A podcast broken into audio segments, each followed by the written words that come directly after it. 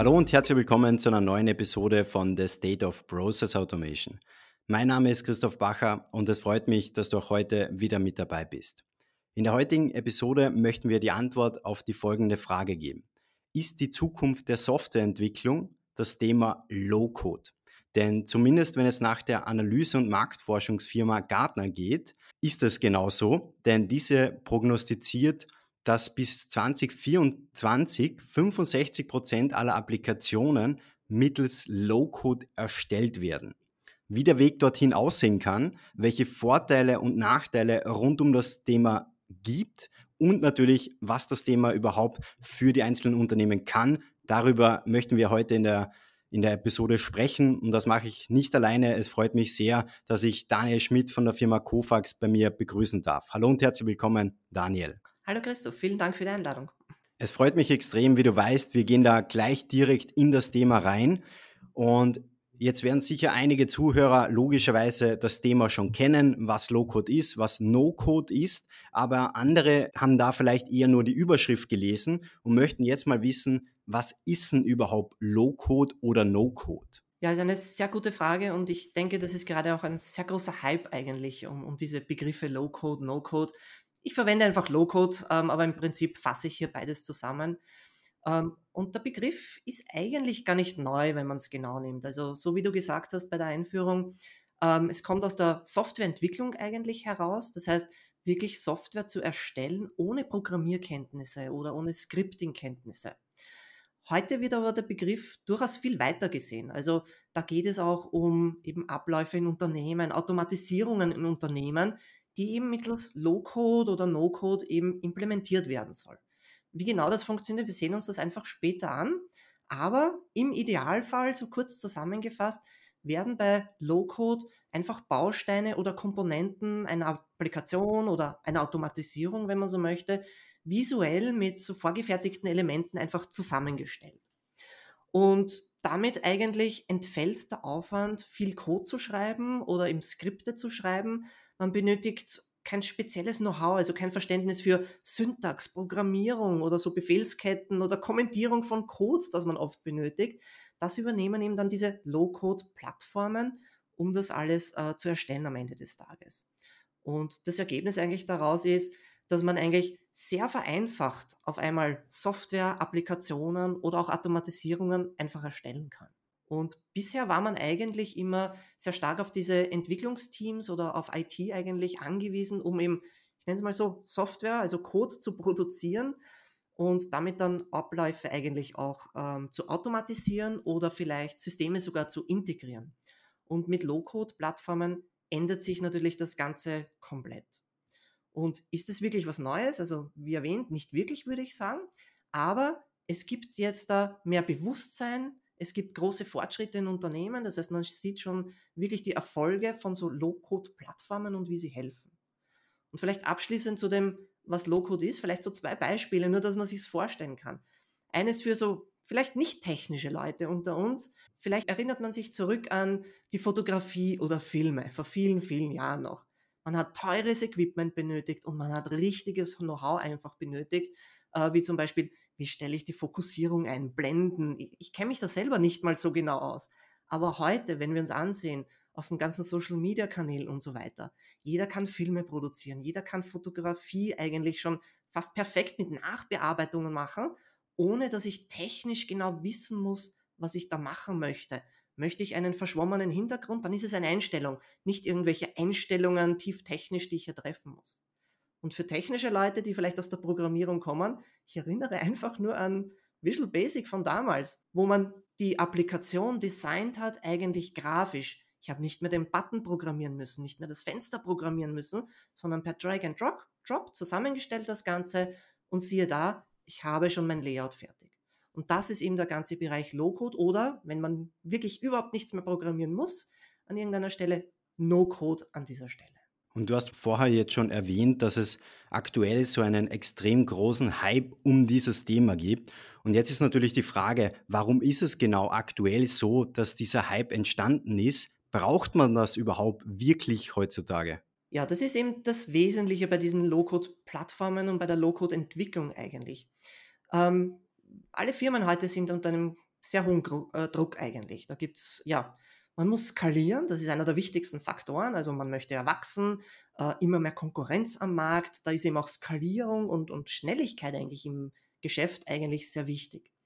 Und Low-Code-Plattformen ermöglichen eigentlich, das ganze Thema Digitalisierung viel schneller zu adressieren, als es bisher möglich war. Und mit Low-Code ermöglicht man eigentlich, dass man immer mehr Personen aus dem Unternehmen eigentlich dazu nutzen kann, um, ich nenne es einmal, softwarebasierte Automatisierungen zu erstellen oder Integrationen zu machen, die es bisher einfach nicht gab. Also man kann sich das zum Beispiel so vorstellen, früher oder teilweise auch heute halt eben, gibt es einfach Entwickler, die viel Code produzieren. Die sind verantwortlich für die Applikationen, diese zu schreiben, die Abläufe zu automatisieren, Systeme zu integrieren, auch schwer zu erreichende Systeme zu integrieren. Alles durch Programmierung. Mit dem Ziel eigentlich, das Kerngeschäft eines Unternehmens effizienter, schneller und auch weniger fehleranfällig zu machen, anstatt eben manueller Prozesse. Darum handelt ja die ganze Digitalisierung. Das Problem ist, wenn ich auf die Abteilung wie der Entwickler oder IT angewiesen bin, dann habe ich nur eine gewisse Bandbreite.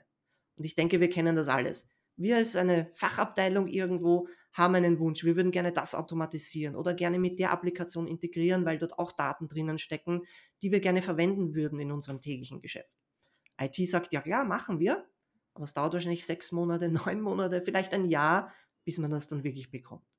Und in heutigen Zeiten ist es einfach wichtig, schnell zu reagieren, schnell auch zu automatisieren, damit man einfach, wie es so schön heißt, die Nase vorne hat. Und um eben schnell auf solche Änderungen reagieren zu können, gibt es eben diese Low-Code-Plattformen, die eigentlich helfen, dass alle Mitarbeiter eigentlich oder viele Mitarbeiter im Unternehmen nun mit teilnehmen können an der Digitalisierung, indem die Fachabteilungen selbst mit Hilfe dieser Low-Code-Plattformen Automatisierungen vorantreiben. Einfaches Beispiel, ähm, wenn es um Kundenanfragen zum Beispiel geht, die bearbeitet werden müssen und ich muss jedes Mal in fünf Systeme gehen, um nachzusehen, was gibt es da gerade und komme dann mit der Information zum Kunden zurück.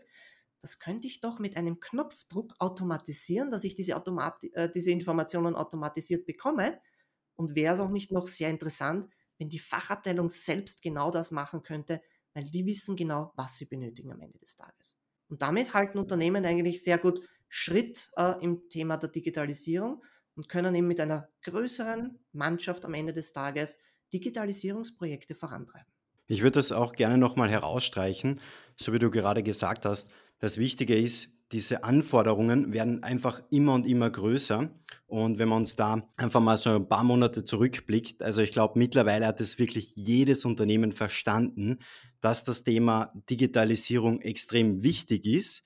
Und mittlerweile ist es eher so, dass die Frage ist, wie komme ich da schnellstmöglich voran? Und da sind wir dann eben wieder bei der internen IT. Und so wie du gesagt hast, jetzt habe ich da auf der einen Seite mal diese hohen Erwartungen von Kunden und Partnern quasi von außen und von innen habe ich dann die hohen Erwartungen von meinen eigenen Mitarbeitern und alles zentriert sich auf die IT-Abteilung. Und wie wir alle wissen, sind jetzt mal quasi die IT-Abteilungen komplett ausgelastet. Und auf der anderen Seite gibt es ja auch noch die Entwicklung vom sogenannten Fachkräftemangel in der IT, das gleichzeitig wieder dazu führt, dass man kaum oder extrem schwer gute eigene ähm, IT-Mitarbeiter wieder nachbesetzen kann, um genau diesen Anforderungen zurecht zu werden. Und genau da würde ich sagen, ist natürlich einfach die logische Antwort auf diese Situation auch das Thema Low-Code, dass man eben der Fachabteilung die Möglichkeit gibt, die Erwartungen, die sie aktuell haben, die auch extrem schnell umzusetzen, wenn man eigentlich oder einfach nur eine, eine kleine IT-Affinität mitbringt, dass dann eben diese kleinen Prozesse so schnell wie möglich umgesetzt werden können. Und da fällt ja auch oft dieses Wort Citizen Developer. Jetzt wäre mal spannend, was ist denn das überhaupt genau? Citizen Developer, ja, ein, ein sehr häufiger Begriff mittlerweile. Ich würde das äh, wahrscheinlich so beschreiben, dass eben auch Mitarbeiter im Unternehmen, die keine tieftechnisch oder kein tieftechnisches Know-how an der Stelle auch haben, einfach mit dabei sind bei der ganzen Truppe, um eben Automatisierungen oder eben Lösungen, Integrationen äh, zu machen, ohne eben ja tieftechnisch zu skripten, zu coden und so weiter. bedeutet eben, dieser Mitarbeiter erzeugt auf einmal Applikationen, die früher eine IT gemacht hat, ist dafür auch verantwortlich, ist auch eigentlich in seinem Interesse dafür verantwortlich zu sein, denn er kennt am besten die Prozesse für die Fachabteilung selber. Und damit ändern sich ja auch ein wenig die, ich nenne es mal Zuständigkeiten, während man früher vielleicht eben sehr häufig ja wiederholende und langweilige Tätigkeiten Tag für Tag gemacht hat, um einfach nur Schritt halten zu können, automatisiere ich das, kann mich aber dann als Mitarbeiter eigentlich auf die Ausnahmezustände, also auf die Ausnahmesituationen eigentlich äh, mehr konzentrieren, wo eben zum Beispiel ein Kunde nicht den Standardprozess durchläuft, weil einfach andere Dinge gewünscht werden. Und kümmere mich darum und somit der Mitarbeiter eigentlich viel mehr Wert auch bekommt und effizienter wird fürs Unternehmen, ähm, hier die ganzen Prozesse mitzugestalten dementsprechend. Deswegen Citizen Developer, denke ich mal, und da kommen wir vielleicht auch noch darauf zu sprechen, das ist eine Art Kennzahl im Unternehmen dann mittlerweile, ist, ist sehr wichtig, um das zu haben, um einfach, so wie vorher erwähnt, auch besser zu skalieren in Zukunft.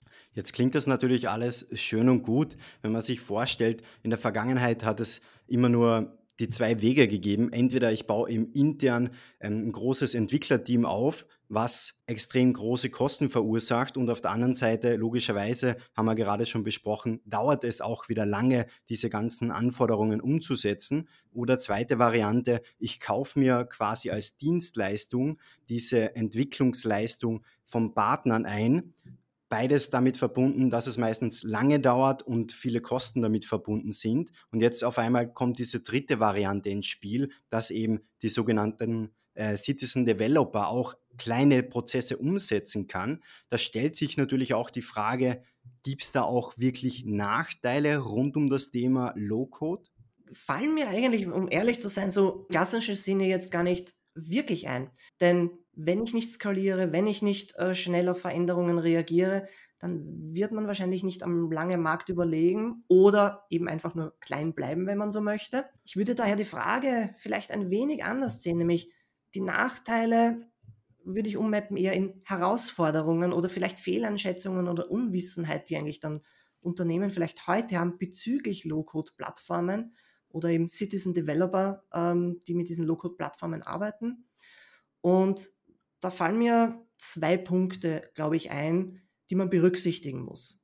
Ansonsten würde, und das wäre dann der Nachteil, das Ganze zum Scheitern verurteilt sein und das sollte man verhindern. Und der erste Punkt ist, Vertrauen in so eine Low-Code-Plattform aufbauen. Man muss sich in die Lage von IT oder Entwickler hineinversetzen und wenn das nicht der selber eigens erstellte Source-Code ist, den ich gebaut habe, dann vertraut man oft drauf nicht. Ich, ich habe nicht die volle Kontrolle. Wie genau funktioniert das? Ähm, ich würde gerne genau jedes Detail wissen. Von dem muss man sich einfach daran gewöhnen, ein bisschen Abstand zu nehmen. Diese Low-Code-Plattformen helfen auf der einen Seite das ja nicht so technikaffine Leute, damit eigentlich Lösungen erstellen können. Aber die IT oder Entwickler verlieren deswegen nicht ihre Kontrolle. Denn die Low-Code-Plattformen bringen natürlich auch das ganze Thema Berechtigungen, Sicherheit und so weiter, Regeln und so weiter natürlich mit. Das heißt, IT managt diese Plattformen und stellt sicher, dass das den Compliance-Ansprüchen eines Unternehmens entspricht. Die Mitarbeiter in ihren Rahmen, wie es eben abgesteckt ist, können aber dann die Lösungen dementsprechend machen. Das hat zur Folge, und das ist mein zweiter Punkt, das muss gelebt werden in Organisationen. Das heißt, es ist natürlich eine Umstellung in Organisationen, dass eben nicht nur IT hier die technische äh, Hoheit hier eigentlich über hat, sondern dass es jetzt eben auch andere Mitarbeiter im Unternehmen gibt, die diese Lösungen machen und auch dafür verantwortlich sind, dass sie erstens gemacht werden, aber auch dementsprechend vielleicht gewartet werden oder angepasst werden, wenn sich die äh, Situation eben dementsprechend ändert. Und wenn man die Kultur nicht dazu anpasst, dann hat Low-Code natürlich einen großen Nachteil. Es ist sicher zum Scheitern verurteilt. Deswegen das ist sehr wichtig. Viele Mitarbeiter, glaube ich, befürchten immer wieder, dass ihr Job vielleicht weg ist, wenn sie ihre eigenen Tasks automatisieren. Die Realität zeigt aber wirklich ein ganz ein anderes Bild. Es wird zwar der Fokus leicht verschoben, indem man eben nicht mehr diese wiederholenden, einfachen Tätigkeiten macht, sondern sich wirklich auf die Ausnahmen konzentriert, wo eben ja, viel wichtiges Überlegen einfach von den Mitarbeitern ähm, notwendig ist. Das heißt, das Know-how der Mitarbeiter wird genutzt. Und der Rest wird dann von den Mitarbeitern automatisiert. Das heißt, ihre eigene Effizienz wird eigentlich automatisch damit erhöht. Und wenn man das richtig lebt, macht es auch den Mitarbeitern Spaß, um zu sehen, oh, das kann ich automatisieren, das kann ich automatisieren. Also haben wir schon von vielen Kunden gehört, wenn man das einmal so zeigt, welche Möglichkeiten es hier einfach gibt, dann machen die Mitarbeiter normalerweise sehr, sehr gerne mit. Ich fasse das auch gerne nochmal zusammen, weil ich, ich glaube, das Thema Herausforderungen ist da eben auch ein wesentlicher Punkt. Du hast es eben gerade beschrieben. Der erste Punkt ist mal, dass die Rollen auch genau definiert werden. Das heißt, dass die IT zum Beispiel verantwortlich ist, dass die Prozesse, die vielleicht von einem Fachbereich umgesetzt worden sind, dann aber von der IT wieder gewartet wird, weil der Punkt ist natürlich, wenn die Fachabteilung zum Beispiel hergehen würde und einfach Prozesse tagtäglich automatisiert. Und jetzt ist es dann vielleicht im nächsten Schritt so, dass der ein oder andere Mitarbeiter das Unternehmen verlässt, dann ist am Ende die ganze Vorgehensweise zwar vielleicht durchgeführt worden, Prozesse sind automatisiert worden, aber es ist komplett intransparent und keiner weiß, was geht da wirklich vor sich. Und deswegen ist es eben so wichtig, diese Rollen genau zu definieren. Was macht der Fachbereich? Wie unterstützt die IT-Abteilung? Und wie spielen die zwei Abteilungen einfach dann am Ende wirklich zusammen, dass das ganze Unternehmen in der Digitalisierung eben wirklich vorankommt. Und lass uns jetzt mal so gemeinsam in die Zukunft schauen. Wir haben jetzt schon drüber gesprochen, was Gartner auch vorhersagt. Jetzt bist du bei der Firma Kofax, du erlebst es quasi tagtäglich, wie sich der Markt entwickelt. Jetzt wäre da mal spannend, wie entwickelt sich denn dieses Thema tatsächlich? Ja, es hat mich sehr gefreut, dass du Gartner eigentlich gebracht hast als Beispiel hier. Das habe ich auch für mich einfach mal vorbereitet und mitgenommen, weil ich merke mir die ganzen Zahlen nie ganz auswendig. Aber äh, so wie du gesagt hast, das hat Gartner heuer publik gemacht sogar in 2021, also dieses Jahr, wächst ja der Markt um 23 Prozent. Und damit man eine Vorstellung hat, wenn man von Prozent spricht, von was für einem Volumen wir sprechen, wir sprechen hier von einem Markt von 13,8 Milliarden US-Dollar laut Gartner eben. Und so wie du richtig gesagt hast, im 2024 ähm, 65 Prozent der gesamten Anwendungsentwicklung soll dann auf Low-Code entfallen. Das ist schon eine sehr große Hausnummer. Und warum glaube ich sogar, dass diese Zahlen wirklich absolut richtig sind und, und dieser Trend wirklich in diese Richtung geht? Es fällt eben viel auf diese Anwendungsentwicklung oder Automatisierung eben auf Basis von Low-Code. Und wenn man sich auch bei vielen Analysten einfach mal oder auch im Internet einfach mal ein paar Schlagwörter eingibt wie Digital Transformation, Hyper Automation, Artificial Intelligence oder künstliche Intelligenz, dann wird man sehen, in diesen Bereichen kommt Low-Code immer mehr hinein. Und die führenden Unternehmen in diesem Bereich, die haben dort äh, Lösungen schon drinnen, die wirklich in Unternehmen schon, schon sehr breit auch eingesetzt werden können. Also diese drei Begriffe wie Digital Transformation, Hyper Automation, Artificial Intelligence, das sind Bereiche, die viele Unternehmen vorantreiben und wo Low-Code gerade, ich würde sagen, eine Renaissance eigentlich erfährt hier. Aber auch das ganze Thema Cloud und Software as a Service ist ein großer Treiber für Low-Code, denn ich möchte ja nicht ein Cloud-Service nutzen und dann irgendwas skripten oder programmieren äh, müssen, sondern ich möchte dort einfach konfigurieren, das System vielleicht einfachst trainieren, dass es das macht, was ich möchte, so visuell wie möglich. Und solche Anforderungen eben, die sind in allen Unternehmen äh, derzeit also wirklich vorhanden. Das heißt, wenn man so einmal die CEOs, CTOs oder CFOs in Unternehmen einfach mal wirklich fragt, was sind so die Top drei Prioritäten. Man findet Begriffe wieder wie Hyper Automation und Intelligent Automation. Das sind definitiv meistens unter den Top drei drinnen. Und die treiben auch im nächsten Jahr, also auch in 2022, das ganze Thema Low-Code-Verbreitung eigentlich äh, voran an dieser Stelle. Und vielleicht auch ein großer Treiber wird noch sein, wenn man sich das genau überlegt, viele haben auch eben künstliche Intelligenz auf ihrer Agenda. Und da muss auch unbedingt Low-Code äh, reinkommen, denn jeder von uns, glaube ich, kennt die Services von Amazon, Microsoft und Google, die ganzen webbasierten oder Web-Service-basierten künstlichen Intelligenz-Services, die sie da eben anbieten. Da brauche ich heutzutage technisches Know-how. Wenn wir aber ein wenig auf zum Beispiel Dokumentenverarbeitung sehen, dann, ähm, das heißt, ein Dokument empfangen, ein Dokument auslesen automatisiert und so weiter, dann möchte ich hier nicht skripten. Ich möchte hier nicht jemanden aus der Technik eigentlich darauf ansetzen müssen, der mir hier programmatisch irgendwie etwas zusammenstellt, sondern ich möchte dem Tool oder dieser, dieser Automatisierung einfach nur zeigen, hier habe ich eine Bestellung, hier habe ich eine Beschwerde, hier habe ich eine Rechnung. Von diesen drei verschiedenen Typen möchte ich hier oder da gewisse Informationen auslesen und trainiere visuell im Prinzip das System darauf, was ich zurückbekommen möchte. Und dahinter verbirgt sich aber sehr viel künstliche Intelligenz heutzutage, wird aber so abstrahiert, dass Business-User oder Citizen Developers im Prinzip diese Anwendungen in Betrieb nehmen können, ohne hier programmieren oder skripten zu müssen. Du hast jetzt gerade schon das ähm, Thema Dokumentenverarbeitung angesprochen, aber welche Tools oder welche Anwendungen sind denn da jetzt typisch rund um das Thema Prozessautomatisierung? Ja, also grundsätzlich kann man wirklich sagen, das ist branchen- und unternehmensunabhängig. Das geht wirklich über alle Bereiche hinweg, egal in welcher Größe fast möchte ich sagen. Und ähm, eben wegen dem Druck, den wir vorher gesagt haben, eben schneller zu skalieren, ähm, am Markt mehr Konkurrenz eben, dass man überleben kann dementsprechend. Und ähm, Tools, die es eben in dem Bereich gibt, sind unter anderem Business Process Management ist, ist ein Klassiker. Ich muss gerade überlegen, wie ich das ins Deutsche bringe. Also Business Process Management mit den Workflow-Tools, ähm, um eben die gesamte Prozesse ähm, zu, zu optimieren. Das heißt, da geht es um die Verbesserung des Prozessmanagements. Das ist so ein Kernbereich, glaube ich, bei Anwendungsbereichen. Dann gibt es das ganze Thema, was wir nennen Document Capture, das heißt die Dokumentenverarbeitung. Äh, in vielen Prozessen, ich glaube in 60, 70 Prozent der Prozesse, kommen irgendwo Dokumente vor. Das können PDF sein, das können noch immer Papierdokumente sein, die verstanden werden müssen, ausgelesen werden müssen und verarbeitet werden müssen, um vielleicht weitere Prozesse sogar damit anzustoßen. Das ganze Thema, ähm, so eine weitere Komponente, einfache Tätigkeiten wie Daten aus einem System herausnehmen, vielleicht aus einer Greenscreen-Applikation sogar noch, äh, und die in eine andere Datenbank zu füttern, dem Kunden etwas zusammenstellen, Informationen. Dann reden wir vielleicht über Robotic Process Automation. Das ist eine andere Komponente, die man häufig heutzutage findet. Das Thema elektronische Signatur, wo viele Unternehmen noch immer auf Papier zurückgehen, anstelle von digitalen Lösungen einfach das Dokument elektronisch zu verschicken und elektronisch äh, zu unterschreiben eine, eine weitere Komponente in dem Ganzen. Und das Schöne ist, es gibt diese Komponenten natürlich individuell. Aber am besten ist es eigentlich, wenn diese alle nahtlos integriert sind in einer einzelnen Plattform, so wie wir das bei Kovacs eben auch machen mit der Intelligent Automation Plattform.